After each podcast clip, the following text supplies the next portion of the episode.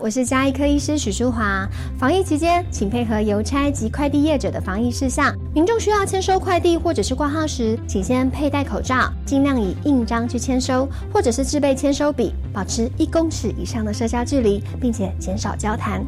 签收前后，请记得要清洁双手哦。若是居家隔离或者是检疫者，请主动告知，多使用线上付款，减少现金交易。有政府，请安心。资讯由疾管署提供。透过我自己的这些能力，没办法帮到所有人，但是我真的无愧于心啦。所以结论已经变成很单纯：学会过生活。人生中有太多难解的问题，找不到帮手要怎么办呢？有的时候你需要的只是听一场好演讲。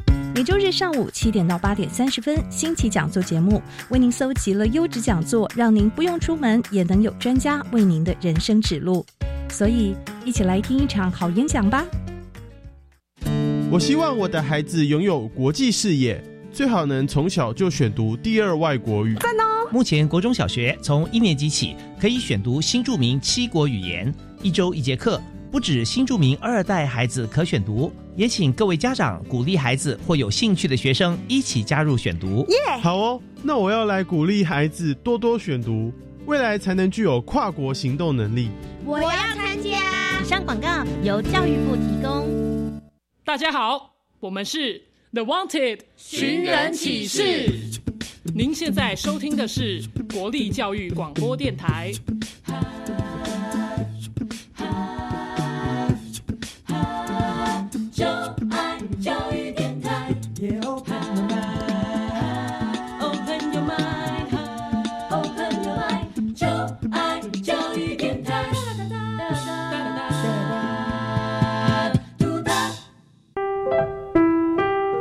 本时段为重播节目，欢迎收听。为什么海水是咸的？好奇。原来彩虹不只有七种颜色。观察。我对于气候变迁的议题很感兴趣，想要多多了解。探索。我想发明一种可以让我自动上课的机器人。创意。小发现，小发现，小发现，小发现，小发现，小发现，大科学。小猪姐姐制作主持。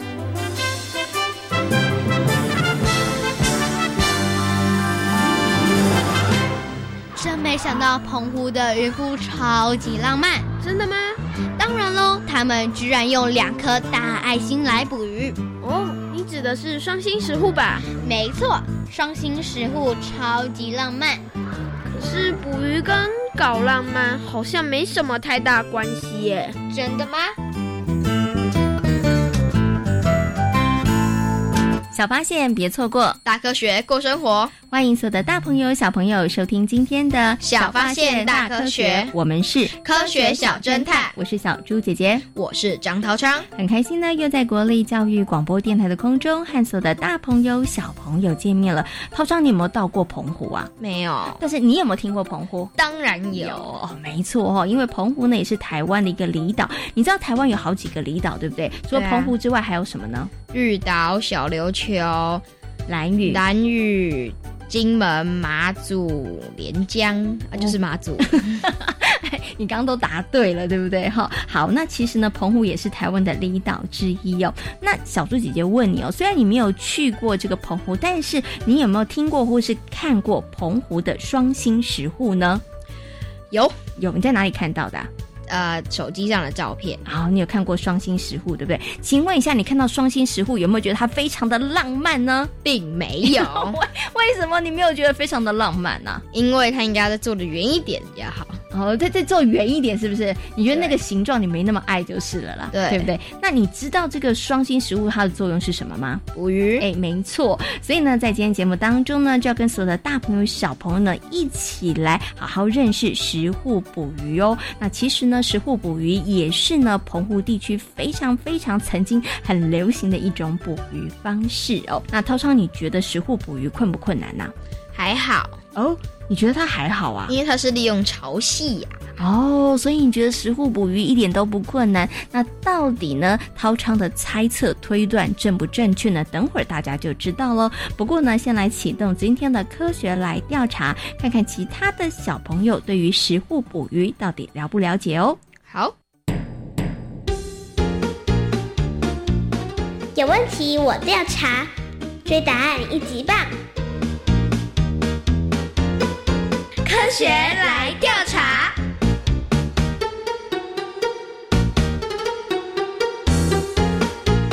学来调查，总共设有三道关卡，闯关成功就能获得最高荣誉——海星奖。答对两道关卡者是海兔奖的得主。如果只答对一题的话，哦哦，那就请你带回海龟奖，继续好好努力。祝福各位挑战者顺利闯关成功。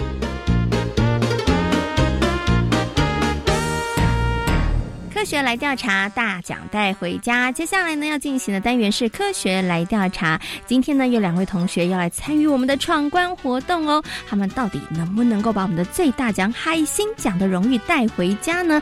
待会儿大家就知道了。先请两位同学来自我介绍一下。大家好，我是若彤。大家好，我是尹谦。嗯，欢迎若彤跟尹谦呢来参与我们今天的闯关活动。请问两位小朋友今天有没有信心可以闯关成功，把我们的海星奖带回？回家呢？有有一个有，另外一个迟疑了三秒钟哈。等一下呢，两位要一起呢，好好的合作哈，然后来闯关哦。不过呢，在闯关之前呢，小猪姐姐先来问一下大家好了，你们有没有听过双星石户？有有啊有。哎，那有看过双星石户吗？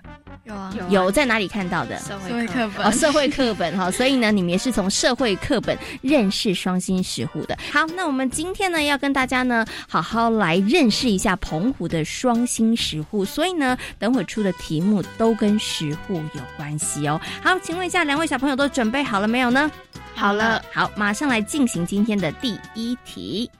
石斛捕鱼已经有超过三百年的历史，请问对不对？请回答，对对，很肯定你们的答案吗？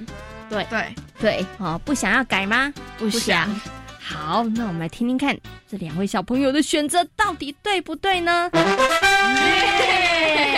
对了，没错。那根据记载呢，从这个清康熙五十年的时候呢，就有石户捕鱼喽。所以呢，从那个时候到现在为止，已经有超过三百年的历史了。那一直到二十世纪的中期呀，石户渔业还是澎湖非常非常重要的这个渔捞活动哦。好，恭喜两位小朋友，第一题呢已经顺利的闯关成功了。那我们接下来进行今天的第二题。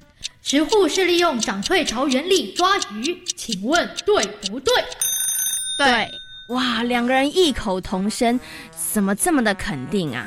老师有讲过吗？有有哦，难怪他们这么肯定哈。好，那到底老师说的跟他们的记忆是不是对的呢？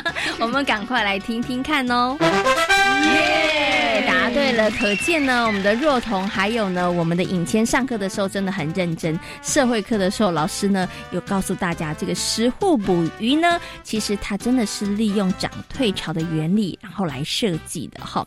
那石户呢，算是最原始的定制网捕鱼的方式哦。那是怎么做的呢？就是用人力来制作石头陷阱，然后利用涨潮的时候呢，鱼群就会跟着进入到这个石户里面了。然后退潮的时候呢，因为它就被困住啦，就没有办法脱身了。那渔民呢，就可以用这个渔网或者是一些渔具，就把鱼抓到了哈。好，所以呢，这个食户捕鱼的确它是利用涨退潮的原理来捕鱼的，很厉害。两位小朋友连闯两关，距离我们的最大奖海星奖只差最后一步了。请问有没有信心答对最后一题？有。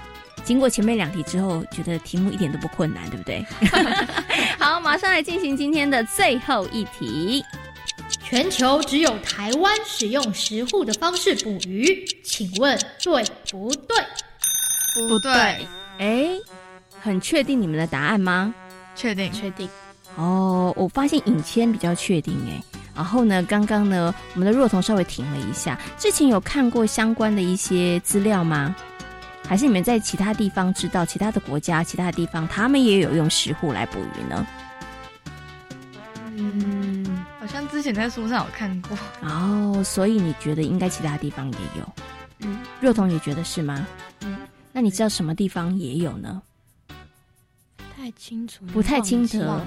但是确定就是不止澎湖有就对了。对，嗯，你们不要改一下答案吗？我给了这么多暗示，你们不想要改一下吗？给你们最后三秒钟，三、二、一，要不要改答案呢？他们两个互使眼色。好，最后要不要改答案呢？全球只有台湾使用石斛捕鱼，对不对？不对，不对，不对。好，不管小猪姐姐怎么说，他们还是坚持他们的答案。哈，好，那他们到底坚持的对不对呢？耶，答对了，很高兴哈。还好没有被小猪姐姐骗了哈。没错，其实全世界的食物其实剩下的真不多啦，不到六百口哦。但是呢，在这个呃日本啊、泰国啊、澳洲啊、夏威夷这些地方都有食户的分布哦。那澎湖县呢，目前有的食呢是五百七十四口以上，所以算是呢世界上密度最高的食户拥有的地区哦。那最后一题呢，小朋友很厉害，也答对了，所以呢，恭喜我们今天两位小朋友通过我们的考验，得到了我们的最大奖，就是我们的海星奖。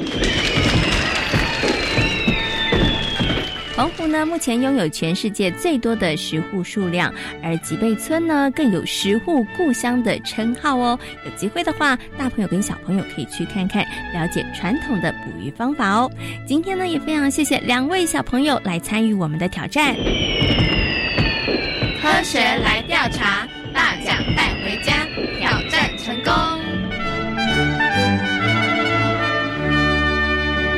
小猪姐姐，我觉得他们今天拿到海星奖是理所当然的啊，理所当然的。为什么？因为题目很简单呐、哦，所以你觉得他们应该是要拿到海星奖？所以你刚刚在偷偷答题的时候，你也都答对了。当然喽！哇，你这么的厉害，那小猪姐姐要立马加一题来考考你，可以吗？可以。好，请问一下，石户的大小跟高度基本上是一模一样的，请问对不对？错。哎，为什么是错的、啊？因为他们潮汐的幅度每一个地方都不一样。嗯哼，而且它其实潮汐的位置也不太一样，对不对？对。恭喜张涛昌同学，你答对了，真棒，很厉害哦。其实呢，每一个石户呢，都必须要配合当地的环境来修建哦，因为呢，海域的地形啊，还有海水的流向啊，风浪的大小，其实都不太一样的。所以大家有机会看到这些石户的话，你可以仔细的观察，你会发现大小还有高度其实都是不相同的哦。那台湾呢，目前拥有石户数量最多的地方在哪里呢？澎湖。没错，而且呢，吉贝也是石户的故乡哦。在今天节目当中呢，就要带着所有大朋友、小朋友一起来认识石户捕鱼哦。请问一下涛昌哦，你还想知道哪些关于石户捕鱼的知识呢？呃，石户的搭建要多少时间？哎，那你觉得搭一个石户大概要多久的时间呢？三天。三天？为什么三天就可以完成了？因为赶快搭好，可以赶快。捞到鱼是不是？哦，不可以补太久，对不对？好，那到底是不是呢？接下来呢，就进入今天的科学库档案哦。为所有的大朋友、小朋友邀请到了台北市海洋教育中心的海洋教师戴佑安老师来到节目当中，跟所有的大朋友、小朋友一起好好来介绍食物捕鱼。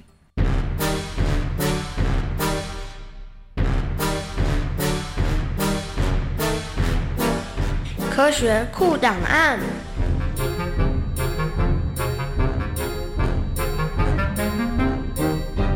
戴佑安，台北市海洋教育中心南极海洋教师，擅长海洋社会及海洋文化。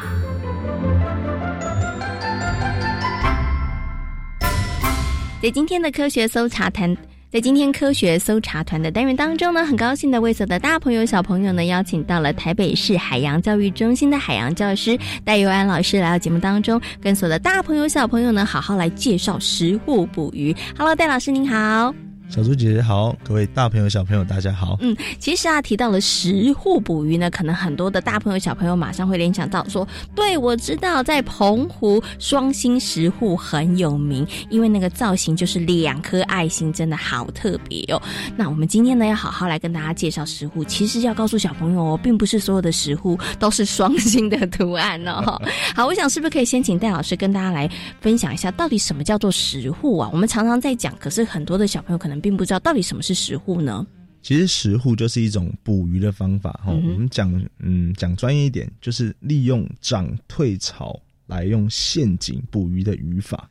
哦，所以石户它其实就是一种陷阱。对，对不对？哦，OK。然后我们就是利用呃这个潮水涨潮退潮，然后我们呢把鱼把它围在某一个地方上面。对对对。哎，所以食户的捕鱼方式就是这样，就是我做了一个用呃这个做成了一个陷阱，然后鱼随着涨潮的时候进来，然后就被困住了，是这样子吗？嗯，其实小猪姐也蛮有慧根的，其实差不多了哈。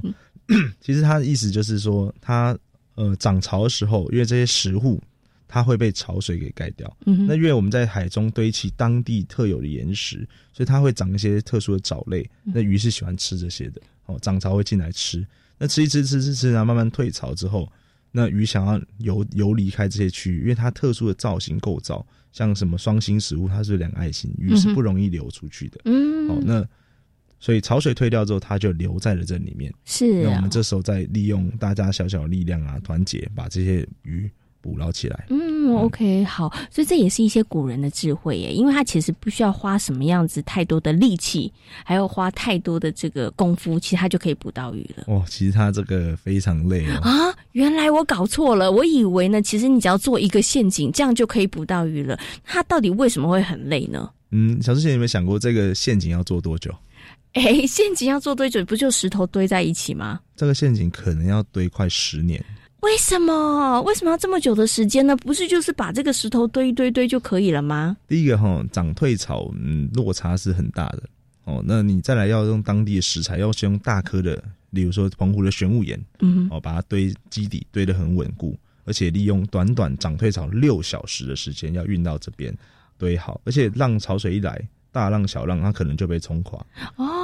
是，那堆积起来之后，堆到一定的程度之后，在旁边的是嗯珊瑚啊、石灰岩啊等等的小石块，当做呃填缝剂，把它填填填妥。嗯，而且这些做石户是要利用全村、全渔村或是全家族的力气来对做这件事，石头都是非常重。哦，所以第一，这个石头它其实要够坚固，因为如果被浪潮冲走了，那就没有用了，对对不对？然后其实我们只能利用每一天退潮的时候做，因为涨潮的时候又不能做。而且退潮它是虽然说六小时，它是慢慢退，它不是一瞬间退到干。哦，所以你能够工作的时间真的不多。所以为什么一个石户，如果石户越大的话，它其实要堆的时间就越长了。对，没错，对不对？哦，所以并不是像小猪姐姐想的这么简单，把石头堆在一起就。就可以的。那有些呢，可能这个石头要够坚固，你还要从别的地方运过来。没有错。那其实啊，在这个除了西美有这个双星石户之外啊，有另外一个地方，它的石户更多。可是很多的大朋友小朋友不知道哈。所以呢，接下来请戴老师跟大家讲一下，全台湾石户最多的地方在哪里啊？其实我们做科学哈，我们要把眼界放大一点。全世界很多地方都有石户，嗯例如说美国、芬兰、日本、泰国、澳洲都有石户。全世界十户加起来大概不到六百座，不到了哈。台湾就有五百七十四座。哇，所以台湾的十户数量非常非常多哎。对对，而且大部分在哪里？在最多在澎湖，而且澎湖的吉贝屿就有一百零三座是最多的。戴老师可以跟大家讲一下，这个食物它到底是多大、多小，或是多高呢？其实石户和依照地理环境会有不一样了，但是至少大概都有及腰的深度。哦，所以它它其实深度还蛮高的。对对对，嗯，好了，今天呢也非常谢谢呢戴安老师在空中跟所有的大朋友小朋友所进行的分享，也非常谢谢戴老师，谢谢各位，拜拜。透过了刚刚戴佑安老师的说明之后呢，相信所有的大朋友跟小朋友呢，对于石户捕鱼应该有了更多的认识和了解了。石户的搭建跟维护，请问一下容易吗？不容易啊，不容易。它是一个呢需要大家一起来团结努力才能够捕到鱼的方法哦。而双星食户呢，也让食户捕鱼声名大噪哦。那大朋友跟小朋友有机会的话，除了拍照片之外，也别忘了要好好的了解一下这个传统的捕鱼方式哦。那涛商，请问渔夫捕到的鱼，除了可以作为食物之外，还可以做什么呢？研究。嗯，没错，在伦敦呢，有一位女性冒险家，为了让更多的人认识非洲的鱼类呢，所以呢，他深入到非洲去做研究哦。接下来呢，就进入今天的科学斯多利，来听听看玛丽金斯利的故事。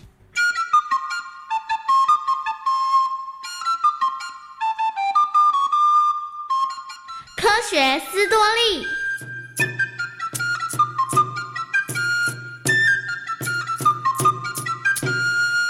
玛丽金斯利出生于伦敦，她的父亲是一名医生，曾经花了许多的时间远离家乡环游世界。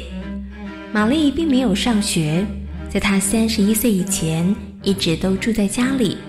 她都是靠着阅读父亲收藏或者是写的旅游书来学习。真希望有天我能像父亲一样去看看不同的世界。玛丽金斯利长大后，她一直渴望能够看看不同的世界。当她有独自行动能力的时候，却因为父母亲的身体状况不好，所以她得待在家里照顾生病或者是瘫痪的双亲，哪里都不能去。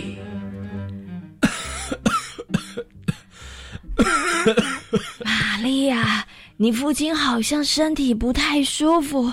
快去帮他倒杯水。好，我马上处理。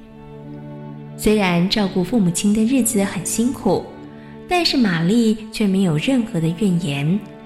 但是旅行世界的念头也从来没有断过。她相信，世界一定比父亲书中所描述的更加精彩。她一定要用自己的双眼和双脚，发现这个多彩多姿的世界景色。玛丽，你妈妈今天吃饭了吗？还没。待会啊，记得喂她。玛丽，这几年真是辛苦你了。嗯，你们现在需要我的照顾，我本来也该做些事的。我知道你想去看看世界，总有一天你一定会梦想成真的。经过几年辛苦的照顾，父母亲最后还是不敌病魔，双双离世。父母亲去世之后，玛丽金斯利没有了任何的牵挂，于是，一八九三年，他决定展开非洲之旅，独自一个人前往刚果河。什么？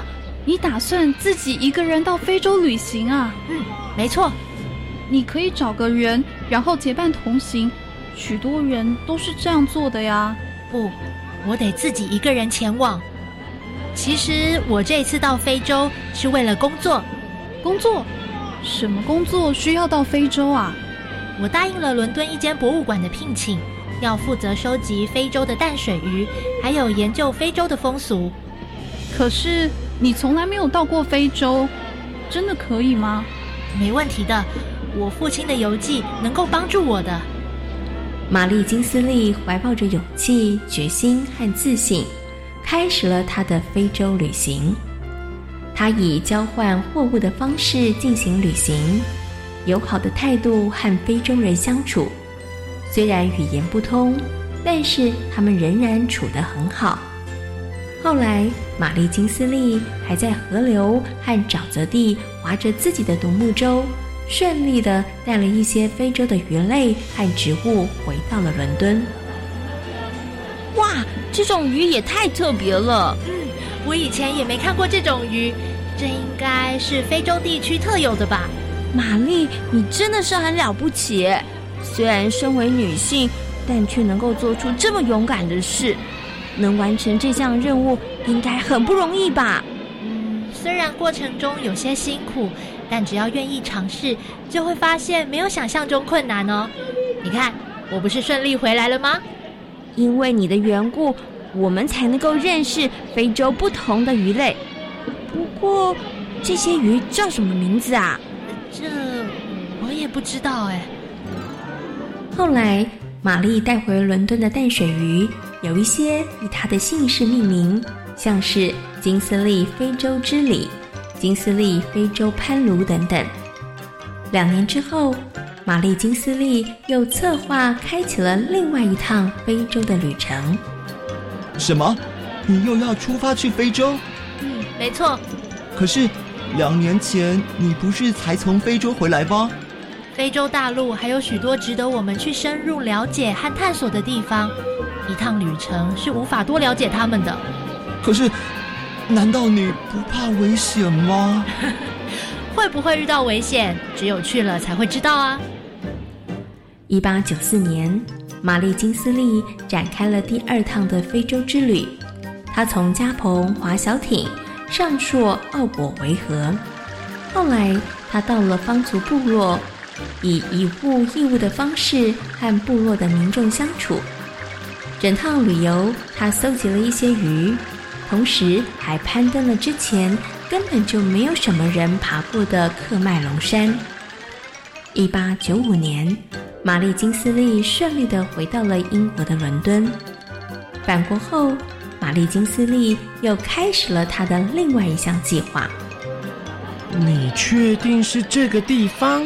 没错，听说玛丽金斯利要在这个地方演讲，分享她在西非的旅行。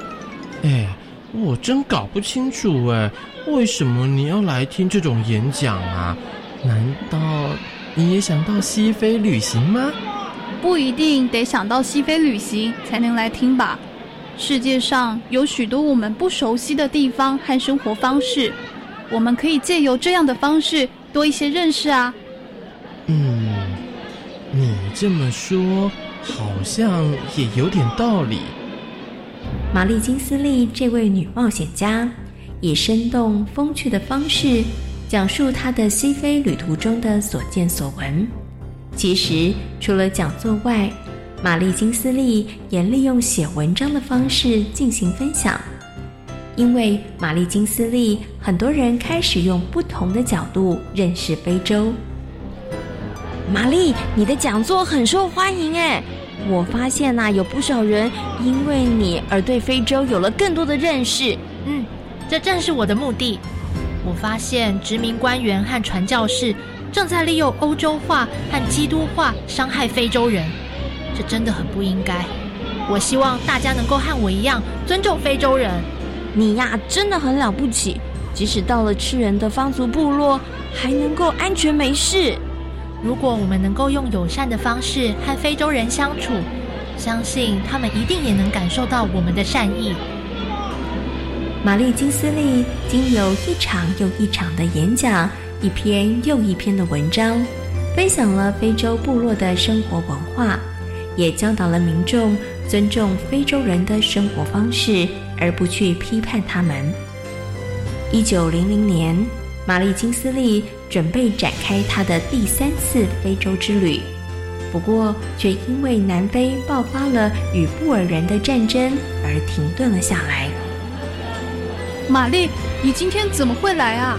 我是来向你道别的。啊，你要去哪里？我打算到非洲。你的计划不是因为南非爆发战争而停止了吗？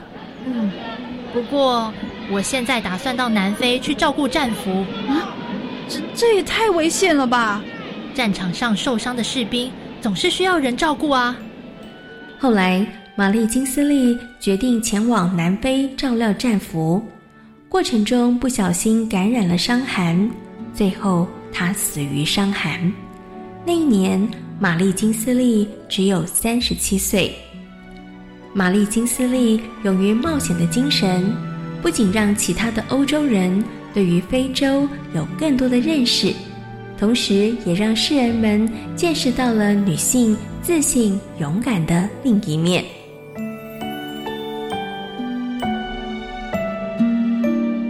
在今天小发现大科学的节目，跟所有的大朋友小朋友讨论到的主题就是石户捕鱼。请问台湾石户最多的地方在哪里呢？澎湖。嗯，那石户为什么可以捕鱼呢？因为潮汐带来的鱼就会被困在里面。哎，没错，就可以捕鱼了。那请问一下，石户捕鱼是不是一种友善的捕鱼方式呢？是，嗯，没错。也希望呢，所有的大朋友跟小朋友下回有机会呢，拍照之余，别忘了也可以了解一下这种传统的捕鱼方式哦。